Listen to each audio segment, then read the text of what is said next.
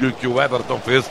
Passou fácil pelo adversário, jogou pro Cortez, driblou o marcador, rolou pra entrada da área, sobrou pra Luan, rolou pro Alisson, pintou mais um, vai bater, um toque pra dentro, é gol!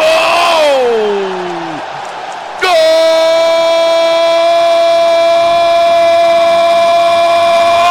Do Grêmio! Lamas contra, né? Com o zagueiro último a tocar na bola para a linha de fundo do lance do Alisson. Ele bateu pro gol e o zagueiro estava ali para tentar tirar. O que, que o árbitro vai dar? Vai dar gol do Alisson na jogada maravilhosa do Luan ou vai dar o gol contra? Enfim, a bola foi para a rede. Na marca de sete minutos, bateu em todo mundo. Lamas, goleiro, e foi para a rede. E o Grêmio está fazendo 3 a 0 no agregado.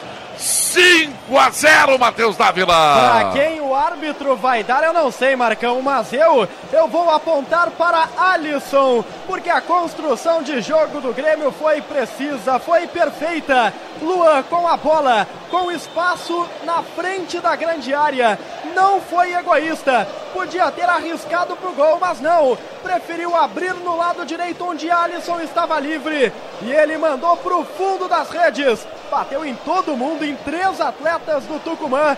E a bola morreu lá dentro. Agora César Cidade Dias.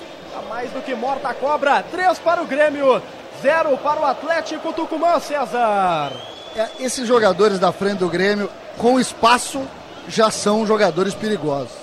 Ou melhor, sem espaço. Com espaço, eles são terrivelmente perigosos. E Luan, mais uma vez, teve espaço para armar jogada. Grêmio 3 a 0